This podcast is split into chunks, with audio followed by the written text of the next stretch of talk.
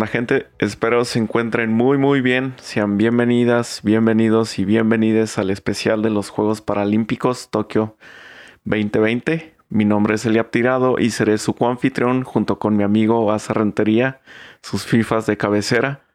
¿Cómo estás, güey?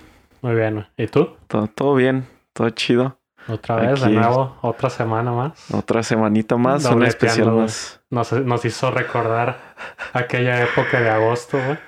Recuerdos de Vietnam, güey. que cada dos semanas, que cada semana grabábamos dos episodios. Pero este, este siento que va a estar muy fresco, güey. Sí. Sí, es buena empapada. Sí, sí, sí. Sobre todo porque pues ya va a ser esta semana y, y ya no vamos a tener especiales por el momento. En un buen ratito. Sí. Y pues bueno, como ya les habíamos dicho en el episodio anterior, íbamos a hablar de los Juegos Paralímpicos Tokio 2020, que concluyeron el domingo pasado, 5 de septiembre. Pero para hablar, antes de hablar de los Juegos Paralímpicos de Tokio 2020, quisiera contarte la historia de los Juegos Paralímpicos, cómo fue que sucedieron, para que pues vayamos aprendiendo también. eh, Sí, sí, tanto, tanto tú como yo y los que nos y escuchan. los que nos escuchen. Sí, es lo que vale, güey. Es lo que te digo, está fresquito. Sí. Y pues bueno, iniciamos. Ah, el deporte para atletas con capacidades diferentes ha existido ah, desde hace 100 años. Muchos pensarían que es algo reciente, pero no. El primer club deportivo para sordos ya existía en Berlín en 1888. Damn. Entonces ya, ya tiene su, su ratito. Simón. Pero no fue hasta la Segunda Guerra Mundial que fue ya ampliamente ah, introducido. Y es que en ese entonces el propósito era ayudar a un gran número de veteranos de guerra y a civiles que habían sido heridos durante ese periodo. Y esto lo, lo hicieron en 1944 por el gobierno británico. Eh, le encargaron al doctor Ludwig Goodman y él abrió un centro de lesiones de la médula espinal en el hospital Stoke Mandeville de Gran Bretaña. Ok. Y él con el tiempo empezó a introducir el deporte para como tipo re- eh, rehabilitación y después evolucionó a deporte recreativo y ya después evolucionó a un deporte competitivo. Ok. Sí, entonces empezó primero para que tuvieran una tipo de rehabilitación todas estas personas que habían quedado heridos en- por esta guerra. Y fue en 1948 que se celebró la ceremonia de apertura de los Juegos Olímpicos de Londres 1948.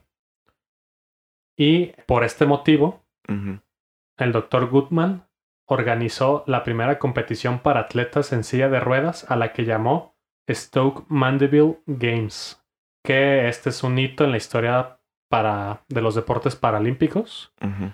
16 militares y mujeres heridos participaron en tiro con arco. En 1952, exmilitares holandeses se unieron al movimiento y los International Stoke Mandeville Games fueron fundados. Ok. Después, ya más tarde, los Juegos se convirtieron en los Juegos Paralímpicos, que su primera edición fue en Roma, Italia, en 1960, con la actuación de 400 atletas de 23 países. Y desde entonces se celebra cada cuatro años, así como las Olimpiadas, eh, los, los Juegos Olímpicos. Ok. Una duda. Ya ahí. Ya ahí no nada más eran. Eran militares, ¿verdad? No, no, no, no. Ya para esa época ya eran todo tipo de personas. Ya lo que inició en este hospital ya se había hecho pues algo mundial, donde sí, donde buscaban personas con diferentes capacidades, buscaban pues poder competir. Fíjate qué perro. Sí, yo creía que esto. Este. Era muy. Muy reciente, güey. O sea, hablo de unos 30, 40 años, güey. Y pues sí tiene. Tiene un poquito más, güey. Sí, sí tiene su- sus años. Y asimismo, asimismo como hay Juegos Olímpicos y Olímpicos de invierno, también hay Juegos Paralímpicos y Juegos Paralímpicos de invierno. Arre. Y los primeros fueron celebrados en Suecia en 1976. Y estos juegos, igual como los Juegos Olímpicos, cuentan con su ceremonia de apertura y su ceremonia de clausura. Y también es una serie de competiciones, es una serie de deportes, Hay medallas de oro, plata y bronce. Sí, es básicamente lo mismo. Ah, vale. Desde los Juegos de Verano de Seúl en Corea del Sur en 1988 y en Albert, Francia, en los Juegos de Invierno de 1992, los Juegos Paralímpicos tienen la misma ciudad, sede, que los Juegos Olímpicos, ya que ahí hubo un acuerdo entre el Comité Paralímpico Internacional y el Comité Olímpico Internacional. Antes de esos, eh, en 1988 fue la primera vez que tanto olímpicos como paralímpicos tuvieron la misma sede hasta estas fechas, ya que pues ahorita hace un mes tuvimos los Juegos Olímpicos de Tokio y ahora ya tuvimos los Juegos Paralímpicos, pero en, igual en Tokio. Se continúa Simón. La palabra paralímpico deriva de la preposición griega para, que significa al lado o junto, y la palabra olímpica. Esto da un significado ya que los Paralímpicos son los Juegos paralelos a las Olimpiadas, a los Olímpicos. Y, los, los, quieren ilustrar como dos movimientos que existen uno al lado del otro. Entonces de ahí viene el nombre paralímpico. Ok. Y bueno, con esto terminamos un poquito la introducción de la historia de estos juegos. También quisiera mencionar, ya te lo había comentado, que a platicando con mi novia, ella me estaba comentando que estos juegos no podían competir personas sordas. Y las personas sordas tampoco podían competir en los Juegos Olímpicos. Entonces, investigando un poco por lo que me había dicho, me había dicho mi novia, me enteré que existen las sordolimpiadas. Así se llaman. Son sordolimpiadas o Deaflympics en inglés o Juegos Mundiales Silenciosos. Y este es un evento multideportivo donde compiten solamente personas sordas. Su primera edición fue en 1924 en París, que de hecho tiene más años las sordolimpiadas que los paralímpicos en sí. Casi cumplen los 100 años. Sí, sí, sí, tres añitos. Y la última edición de estos juegos fue en el 2017 en Samsung, Turquía, y fue la edición número 23. Y este año se va a llevar a cabo la edición número 24 del 5 al 21 de diciembre en Caxias do Sul, Brasil. Es una ciudad de, allá. Y al igual que los Juegos Paralímpicos y Olímpicos, las Sordolimpiadas se disputan cada cuatro años y también cuentan con su evento de verano y su evento de invierno, que ambos se intercalan cada dos años, como los demás. Ok. Entonces, aquí, para poder clasificar a las Olimpiadas, el atleta debe tener una pérdida de audición de al menos 55 decibeles en su mejor oído. Y además, para igualar la competición de todos los participantes, está prohibido el uso de audífonos, implantes y similares. Y en, todos los deportes del evento, las señas son visuales y no sonoras. Por ejemplo, para dar la salida de atletismo se usa una luz en lugar de un sonido de un disparo los árbitros de fútbol, en lugar de utilizar un, silbato, usan una bandera. Y el público no aplaude chocando las manos entre sí, sino agitándolas. No sé si sabías que ese es el, aplauso para la gente sorda. Sí, es de lo, básico, de lo basicón, el lenguaje sordo. Sí, entonces aquí era lo que me comentaba que pues sí existen estos, estos juegos, pero igual pues entra al tema de ahorita que te dije todos estas cosas que usan para adaptar los deportes a estas personas que no pueden escuchar. Fácilmente podrían adaptarlas a los Juegos Olímpicos, siento. Ser como una división, ¿no? O, o simplemente el hacerlo visual, pues, porque en los Juegos Olímpicos, igual los atletas que participan en las Olimpiadas, pues no tienen la gran mayoría. Bueno, tal vez puede que haya algunos, pero la gran mayoría no tienen mm, no tienen diferentes capacidades visuales. Entonces podrían, con las señas, usando señas visuales y no sonoras, podrían utilizarlo para ambos y tal vez que compitieran. Pero obviamente este es un tema que tanto tú como yo desconocemos totalmente, sí, sí. la verdad. Esto es una idea que nada más estaba platicando con, con mi novia, de cómo se podrían incluir las sordolimpiadas en los Juegos Olímpicos, cómo podrían, pues ya ves que últimamente se está hablando mucho de temas para ser más inclusivos en la, en la sociedad. Entonces siento que pues podría ser algo así. Igual, no sé, también no puedo dar una opinión eh, así porque lo estoy viendo desde afuera. ¿sabes? Sí, no somos parte de eso.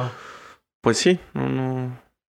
Yo lo que creo es que, y es lo que te preguntaba, si era algo así como que una competición externa, no como la autenticidad del juego olímpico y el juego paralímpico. No sé si era como que se no fueran de la misma, ¿cómo se dice? Pues de los olímpicos, güey, de la marca. Pues, ajá, eh, que estuvieran como asociados o con Ándale. el Comité Olímpico. Ándale. Pues la verdad no sé. Igual mi primera impresión sería que no, por el simple hecho de las sedes. Ok. Si te fijas en las sedes y los años están intercalados, no coinciden. Los Paralímpicos y los Olímpicos sí coinciden el mismo año y tienen diferencia de semanas el evento y la misma sede. Esto, si te fijas, se jugaron en el 2017, cuatro años después, 2021. Este año sí es, sí es el año de las sordolimpiadas, a diferencia de Tokio 2020, que se retrasó un año. Ujú. Y pues las siguientes Olimpiadas y, para, y Paralímpicos es en el 2024.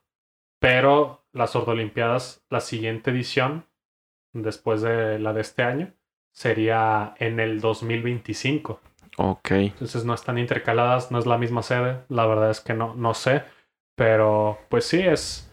Obviamente, te digo, no es un mundo que no tengo idea De cómo se maneje, de cómo, se, lleva a maneja. cabo. Sí, y la neta es, es otro. Sí. Sí se nota muy, muy diferente. Yo hace poco, hace unos meses, vi la película de del sonido del metal. Ay, No, sé, sí, si, sí, no sé si la has visto. Sí, güey. Entonces, eso es como. Yo sé que no tiene nada que ver de eso, pero igual te dan una cara de. Del en- mundo del de. mundo de las personas sordas. Ajá. Entonces, a mí sí, esa película sí se me hizo así de. Sí, Yo- sí te queda. Ajá. Simplemente el hecho de yo toda la vida creí, por lo mismo de que no investigaba ni nada, yo toda la vida creía que sí escuchaban muy similar cuando tenían implantes las personas. Cuando, pero no, en la película te lo muestran que La, la escena. No, no, no, no, no te creas. No vamos a spoilear. Sí, Ya iba a spoilear, güey, pero no. sí, pero igual, igual este es un tema que igual quería mencionar. Quería mencionarlo por lo mismo de, de lo que estamos hablando de, del tema principal de este capítulo, que son los Paralímpicos. porque estoy muy seguro, no sé si tú sabías, yo por lo menos no sabía hasta que me dijo mi novia de la existencia de las sordolimpiadas. No, no, no, de hecho no. Y, y pues, ¿sabe? la neta, sí se siente feo y sí se siente gacho que na- no mucha gente no sepamos de estas cosas. Y por ejemplo, el, el hecho de que no sé qué tanta difusión les den, ¿sabes? Que van a ser en diciembre. No sé qué tan sencillo o qué tan fácil sea buscar el evento y verlo televisado. Sí, es, sí, no, sí está, sí está gacho. Ahorita que lo hablamos, sí me da como que cosa, güey. Sí, que no le, no prestemos atención y que no nadie diga nada, güey. Porque no se dice nada. Sí, eh, igual esto lo, lo podemos retomar ya al final con lo que quiero concluir del capítulo, Ujú. pero sí, sí va mucho por ahí, porque sí, como dices, no, no se sabe, no se da difusión. Algo que, po- que sí me quedé con ganitas es de que no conozco bien este, estos temas, pero siento que, que el Comité Olímpico, toda esa parte, sí podrían darle una, una división a las sordolimpiadas, güey. No sé, o sea, hacerlos parte de, Sí, pues, porque, o sea, no teniéndolos ahí, quieras o no, te dice como que no, no tienen contacto o no sé. Siento que podrían, podrían ser parte también del comité y sería mejor y habría mayor difusión, güey. Bueno, es que una cosa también creo que ahí para aclarar lo de los Juegos Paralímpicos tienen su propio comité. Ah, ok. No, no sí, son sí. parte del Comité Olímpico Internacional. Eh, sí, bueno, a lo que me refería es como que, te digo, o sea, la una, marca. Una asociación, ajá. Sí, la una alianza. Sí, podría ser. Yo, yo lo que te decía que yo hablaba es que a mí me suena lógico. Podrían adaptarse también. Claro, sí. Por ejemplo, eso del atletismo que en vez de un balazo sea con una luz, Ujú. ¿por qué debería ser impedimento para los otros atletas, los atletas olímpicos?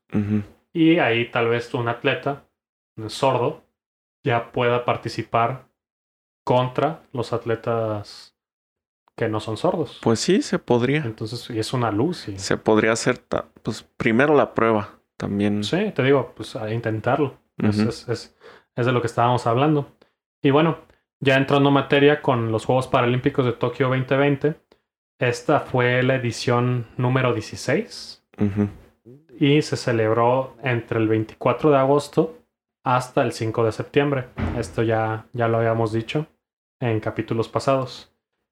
Y como digo, este capítulo so- va dedicado solamente a este evento, nos es muy difícil como estar diciendo semana a semana Acaparar toda la información. atletas y todo. ¿Qué más nos gustaría? Pero la verdad tampoco tenemos tanto tiempo. No, no, nos, no vivimos de esto. No, lo hacemos de, de hobby. Hagan lo posible. y, y bueno, para este, para este resumen de estos Juegos Paralímpicos, yo te dije que quería hablar exclusivamente de el desempeño que tuvo el equipo mexicano. Porque sí tenemos de qué hablar. Eso, eso también que quede muy claro. La verdad es que se la rifaron muchísimo. Fueron 22 medallas Uf. en total. Igual ahorita entramos a detalle de todo eso. Y bueno, para iniciar, la delegación mexicana llegó a estos Juegos Paralímpicos Tokio 2020 integrada por 60 deportistas. La delegación mexicana paralímpica tenía dos metas, dos objetivos para estos Juegos. Llegar a las 300 medallas en su historia de los Paralímpicos y llegar a las 100 medallas de oro. Y ambos objetivos se cumplieron. Entonces, ahí te puede decir que pues fue un éxito. Fue un éxito esta, este... Deportivamente como, como, como asociación, güey. sí, o sea, bien planeado. Cumplieron sus metas. Sí, sí. Se, se logró.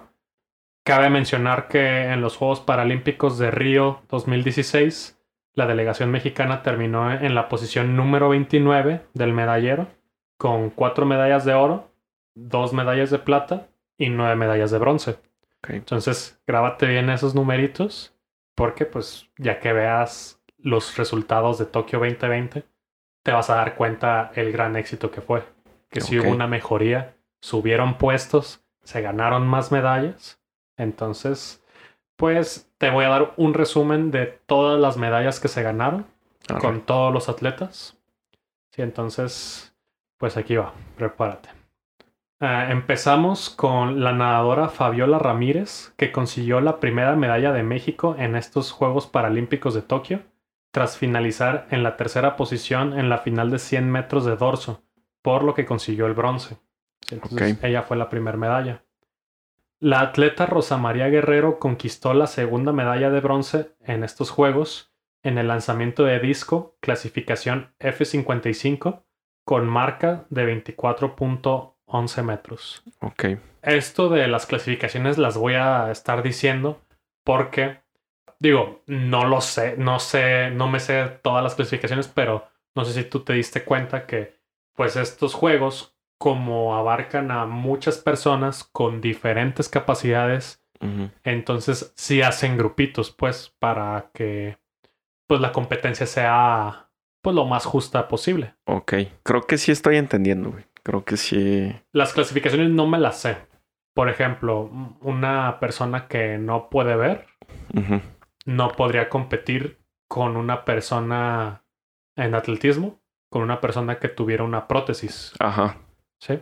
Ahí sí tendría ventaja la persona de prótesis. Sí, sí. ¿sí? O con una persona que, por ejemplo, no sé, en lanzamiento de disco que tenga un brazo nada más Y pues con ese puede, güey. Sí, tendría más. Sí, entonces Ventaja. ahí te digo, hay ciertas clasificaciones, no todos compiten contra todos. En cada competencia hay diferentes. No la sé, la verdad. No, no, no me la sé, pero por eso voy a andar mencionando en qué, en qué clasificaciones se dieron. Amalia Pérez le dio a México el primer oro de los Juegos Paralímpicos al imponerse en alterofilia de 61 kilogramos y refrendar su título. Pérez consiguió 131 kilos en su tercer levantamiento. Amalia ganó su sexta medalla paralímpica. Ella empezó a practicar los deportes desde los 6 años como parte de su rehabilitación y a los 18 comenzó con levantamiento de pesas. Ahora se dedica a este deporte y es entrenadora de alterofilia certificada por la Federación Internacional de Potencia.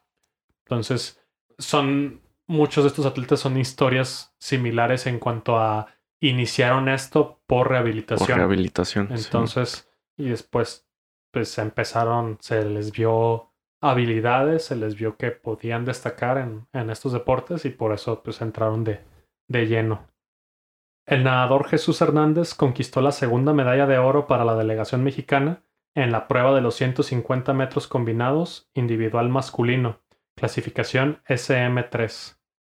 Jesús Hernández en los Juegos de Río 2016 obtuvo bronce y en, este, en estos Juegos de Tokio se llevó otras dos medallas más de bronce, por lo que el atleta suma cuatro medallas en total en su carrera. Ok. El judoka Eduardo Ávila conquistó una medalla por cuarta ocasión consecutiva en, estos, en Juegos Paralímpicos, tras colgarse el bronce al vencer al francés Petit Nathan. La judoka Lenia Rubalcaba conquistó el bronce en la categoría de 70 kilos al vencer a la turca Rasille Ulukam. Perdona mi ignorancia, güey. Judoka es judo, ¿verdad? Sí, ¿Sí es judo? sí, Ok. sí, es la forma de decirles a Ah, los peleadores de judo. Es como pambolero, ¿o qué? No, no, pues es karateca. No, este, este suena chido. güey. Taekwondoín. Sí. Diego López se colgó el bronce en la final de natación de los 50 metros, clasificación S3, lo que significó su primera medalla en unos Juegos Paralímpicos, y también logró medalla de oro en los 50 metros libres. Diego López, también conocido como el Misil, es Uf. un atleta paralímpico veracruzano con 23 años de experiencia en natación. Obtuvo quinto lugar en el Mundial Championship en Glasgow y es ganador al Premio Nacional del Deporte del 2019. Es bicampeón mundial, campeón panamericano del 2019 y el nadador participó en los Juegos Paralímpicos de Río 2016. Sí, en, en Río no ganó medalla, quedó en quinto lugar, pero ya en, estas, en estos Juegos Ahí se ve Ya. el desarrollo, güey. ya obtuvo su medalla, sus medallas. Luego llegó la medalla 100 de oro para México, Ok. que esta la ganó la atleta Mónica Rodríguez y su guía Kevin Aguilar, conquistando el oro de los 1500 metros, clasificación T55. Rompieron el récord paralímpico mundial, dejando una marca de 4.37 4.37 minutos. Mónica Rodríguez es de Jalisco y lleva 11 años practicando atletismo adaptado y también participó en los Juegos Paralímpicos de Río de Janeiro 2016. Son los de la foto, güey. No, Sí. ¿verdad? ¿Sí? Sí. Qué buena foto, güey. Ojalá la pudieran ver. sí, sí, sí, está, está chido. La atleta Gloria Zarza conquistó la primera medalla de plata de México luego de ganar la prueba de lanzamiento de bala femenil con un registro de 8.06 metros. Los nadadores Arnulfo Castorena y Jesús Hernández le dieron las medallas 299 y 300 al país, luego de que se colgaron oro y bronce respectivamente en la clasificación de 50 metros pecho, clasificación SB2. Arnulfo Castorena Vélez es un atleta jalisciense que compite en natación adaptada desde que tenía 17 años. Ha ganado 10 medallas en Juegos Paralímpicos desde el 2000. Ay, güey, ya tiene trayectoria. Sí, ha, jugado, sí, ha participado en Sydney, Atenas, Londres y Tokio. Ok. Sí, entonces sí, sí tiene, Su ratito. tiene su, su buen currículum. Ándale. 10 medallitas nada más, imagínate. El quinto oro para México fue gracias al atleta José Rodolfo Chesani, el campeón paralímpico en la prueba de 400 metros, clasificación T38. Él es originario de Veracruz, tiene 22 años y lleva practicando atletismo desde los 5 años. Tokio 2020 fueron sus primeras competiciones paralímpicas. Ok. El atleta Juan Pablo Cervantes se colgó la octava medalla de bronce para México. Lo hizo en los 100 metros, categoría T54, al hacer un tiempo de 13.87 segundos. La mexicana Rebeca Valenzuela consiguió la presea de bronce en el lanzamiento de bala femenil F12 al lograr una marca de 13.72 metros. Leonardo de Jesús Pérez consiguió la presea de bronce tras llegar con un tiempo de 17.44 en la final de 100 metros varonil T52. Ok. El joven Ángel de Jesús Camacho, de 16 años, Damn. sumó la medalla número 18 para México tras subirse al podio con un bronce en los 50 metros dorso, clasificación S4, donde firmó un tiempo de 43.25 segundos. Los mexicanos Diego López y Jesús Hernández lograron la plata y el bronce respectivamente en natación en los 200 metros libres S3. Con ello México llegó a 20 medallas. Después el taekwondoín Juan Diego García conquistó el séptimo oro de México en la categoría K44 en 75 kilogramos. El sinaloense comenzó a practicar taekwondo desde los 5 años y ahora a sus 18 años Juan Diego fue el primer campeón mundial de para taekwondo de origen mexicano en 2019 en Turquía. Ese mismo año ganó el primer lugar en taekwondo en los Juegos Parapanamericanos de Lima 2019. Y ya por último, la mexicana Rosa Carolina Castro le dio una, una alegría más al país tras ganar la medalla de bronce en el lanzamiento de disco, clasificación F38, y al hacer su mejor tiro con 33.73. Con esto terminamos el resumen de, de las medallas. Te dije que iba a estar un poquito extenso y pues es que Qué bueno que está extenso, güey. sí. La neta. la neta, sí. Por nosotros, sí, que más nos alegra, la verdad, que, Sí, que güey. haya sido un, un éxito esto. Y ya para terminar este, el, el tema de las medallas, vamos a dar un resumen de, del medallero. Cómo quedaron, cómo quedó el medallero, tanto vamos a dar los primeros cinco lugares, porque pues también no, no vamos a dar todos. Y vamos a ver el resultado de México, en qué lugar quedó. En primer lugar quedó China, en segundo lugar quedó Reino Unido, en tercer lugar quedó Estados Unidos, en cuarto lugar quedó el Comité Paralímpico Ruso, Rusia con bigote. otro, otro Rusia con bigote. Yo no sabía que aquí seguían castigados, al parecer. También. Y en quinto lugar quedaron los Países Bajos. Ok. Y México, con 7 medallas de oro, 2 de plata y 13 de bronce, con 22 medallas en total, quedó en el lugar 20 mundial. Qué bello. Entonces, de verdad, pues muchas felicidades. Sí. Se, se la rifaron increíblemente. Te dije que te acordaras de los números de Río. De un lugar 29, saltaron a 9 lugares Sí, sí. y también de cuatro medallas de oro Saltaron a a siete. siete. Sí, entonces sí hubo una mejoría Te- muy significativa. Te da a entender, sí, el desarrollo bien. Y que está bien planeado, güey, también. O sea, es verlo desde la oficina, verlo desde la asociación y ya ponerlo, ponerlo en juego y que lo, que se desarrolle, güey, el atleta mexicano. sí, está- pues Muy bien, güey. digo, la verdad es que desconozco cómo sea el Comité Paralímpico Mexicano.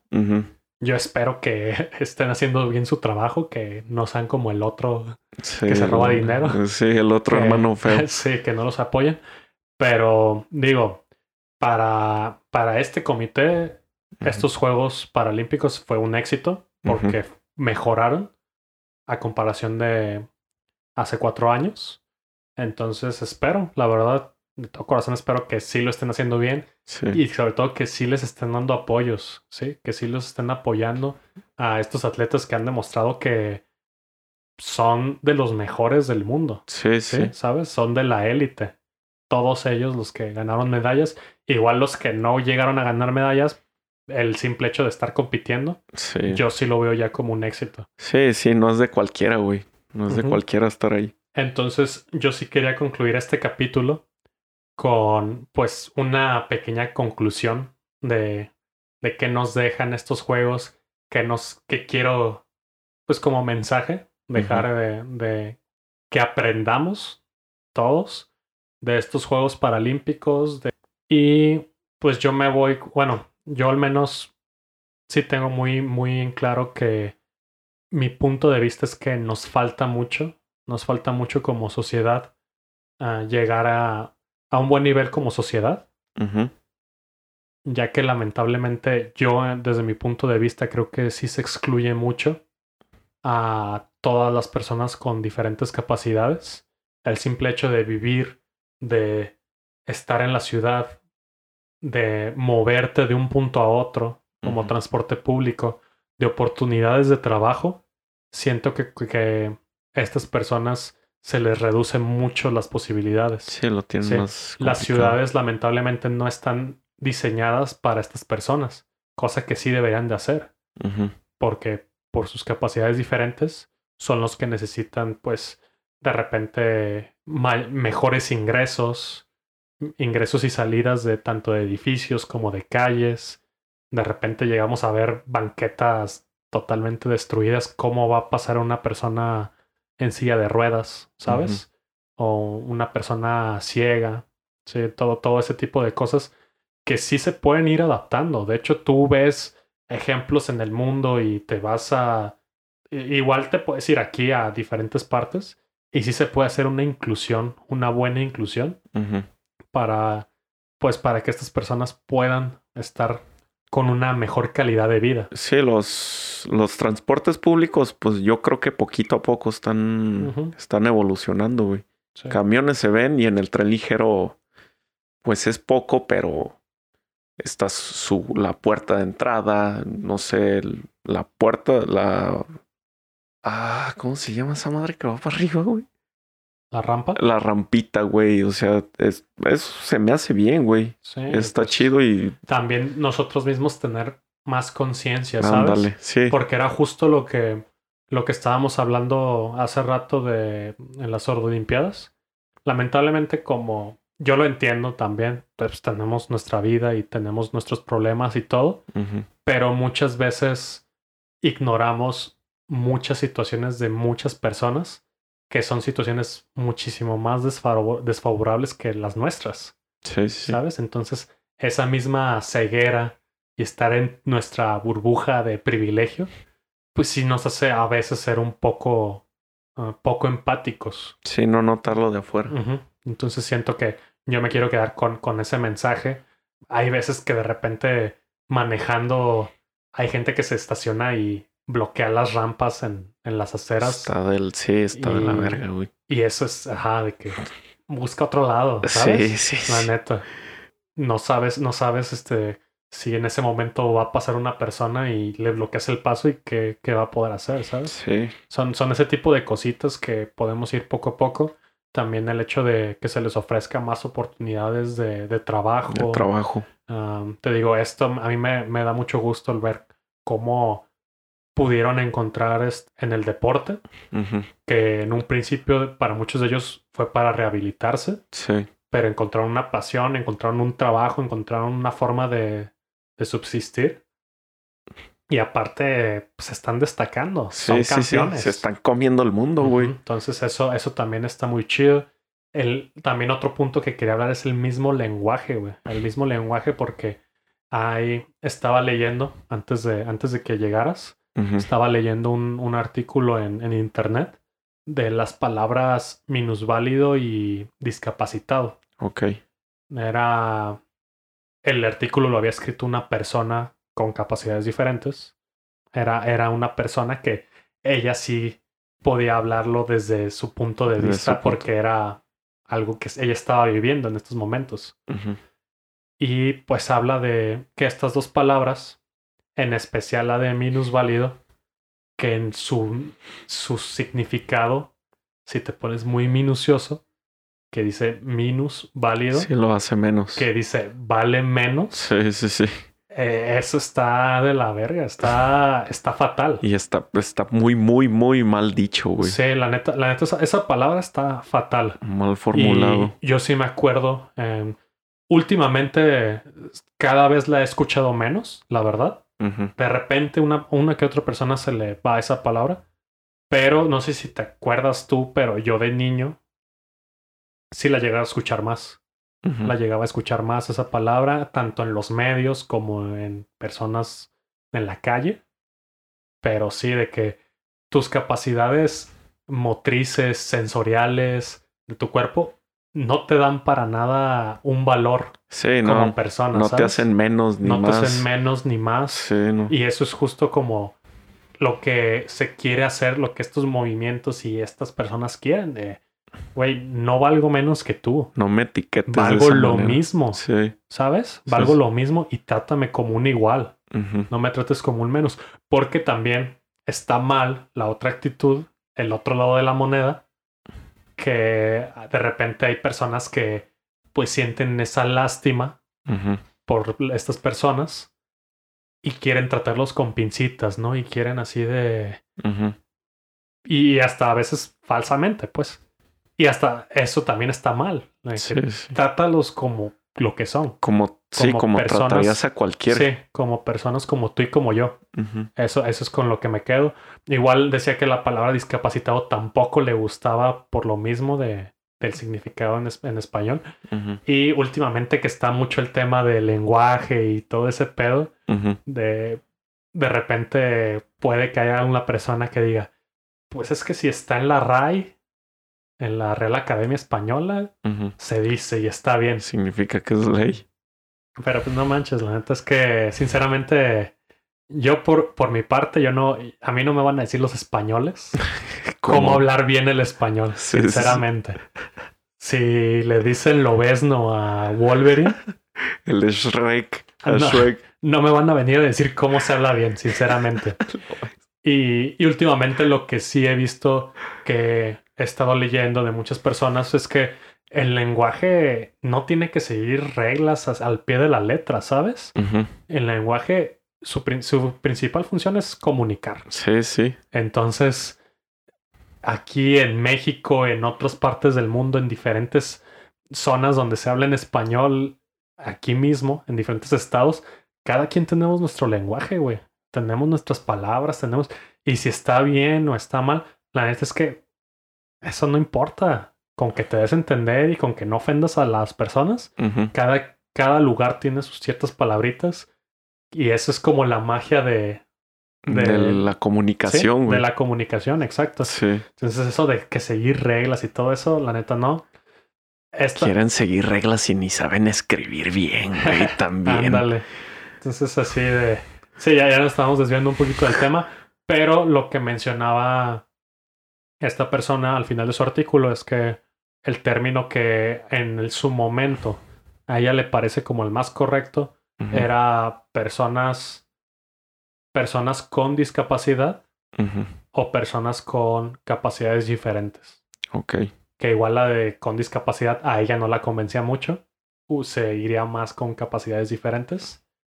Que pues sí es un término pues un, un poquito más acorde. Sí. Sí, entonces es con Sí, eso no nos, es como los otros dos. sí, con eso nos vamos en este tema. Concluimos de gente ya no usen la palabra minusválido ni discapacitado. Se pueden usar otras palabras que tengan más valor. Sí, sí. No hacer menos a la persona. No Exacto. tienes ni por qué hacerlo. Entonces, sí, pues yo con esto concluyo. No sé si quieras dar un, un último punto tú Eh, de cómo viste ese capítulo, que es- básicamente hablé todo yo, yo lo sé. Pues yo te dije, yo iba a escribir este capítulo, yo me quedé con esa tareita, por Pe- eso, Ah, pero pe- igual. Perdón, güey. La neta a mí sí me gustó, güey. Sí es, sí es. es lo que desde un principio del podcast es lo que queríamos, güey. Como que encontrar cositas nuevas. Y estas son cosas muy, sí es muy valioso, güey. Entender, güey. No es nada más lo deportivo, güey. O sea, es como el respeto y la, como dice, la inclusión a los demás. Sí. Y, y a base de deporte, dar más, más valores, güey. Ya encerrando el, tema deportivo, está bien bonito, güey. De, de, esto se trata el deporte, güey. O sea, de no venirse abajo, güey. O sea, tener hambre y seguir y seguir. Y pues lo han demostrado. O sea, independientemente de México, güey. O sea, todos los demás Puta. Sí, pues todos estos atletas encontraron un nuevo sentido en su vida. Son, son unos super atletas, güey. Vieron una caída, güey, y no les importó nada y siguieron, güey. Y ahorita, pues tienen sus medallas, güey. Tienen sus reconocimientos y muy bien logrado, muy bien ganado, güey. Qué bueno. Y espero siga, siga el desarrollo. Sí, y igual ya para concluir, yo sé que tal vez muchas personas no, no tuvieron la oportunidad y el tiempo para ver esta competencia, pero igual si están interesados, eh, hay videos en, Marca Claro. Marca Claro también cubrió. Tío, claro. Sí, ya, parecemos, güey, ya parecemos que nos está pagando, güey. Nah, pues es que porque se lo merecen, güey. Qué cobertura. pero la neta está chido, sí, sí, de que no, nos pagan ni nadie nos paga, este, pero sí, la verdad está muy chido que le dieron cobertura a los Juegos Olímpicos por medio de su canal de YouTube y al mismo y después también le dieron cobertura a los Juegos Paralímpicos. Y lo chido es que como lo hacen en esta plataforma de YouTube, se quedan guardados. Entonces, si ustedes están interesados, yo ahí, pues en lo, en lo que yo mencioné de las medallas de México, si de repente hay alguna competencia que les llamó la atención y quieran buscarlo, pues con que pongan el nombre del atleta y el evento para Paralímpicos Tokio 2020, muy posiblemente les va a salir el video de, marca claro. Sí, inconscientemente eso haría crecer este mundito. Sí. Y pues bueno, este ya con esto terminamos este especial. Eh, les agradecemos muchísimo. Demasiado. Como siempre, el habernos escuchado. Ya nos veríamos el siguiente martes con el update semanal. Y ya saben, nos pueden escribir en todas nuestras redes. Nos pueden encontrar como The Por Geeks Podcast. Nos ayudarían mucho si nos regalan su like, su, su follow, todas esas cosas de redes para ir creciendo un poquito más en este proyecto.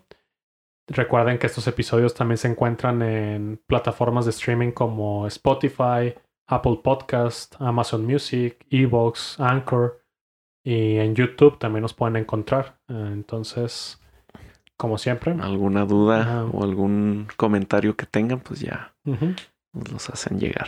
Así es. Entonces, de nuestra parte sería todo. Gracias. Y se cuidan. Todos, camarón. Bye.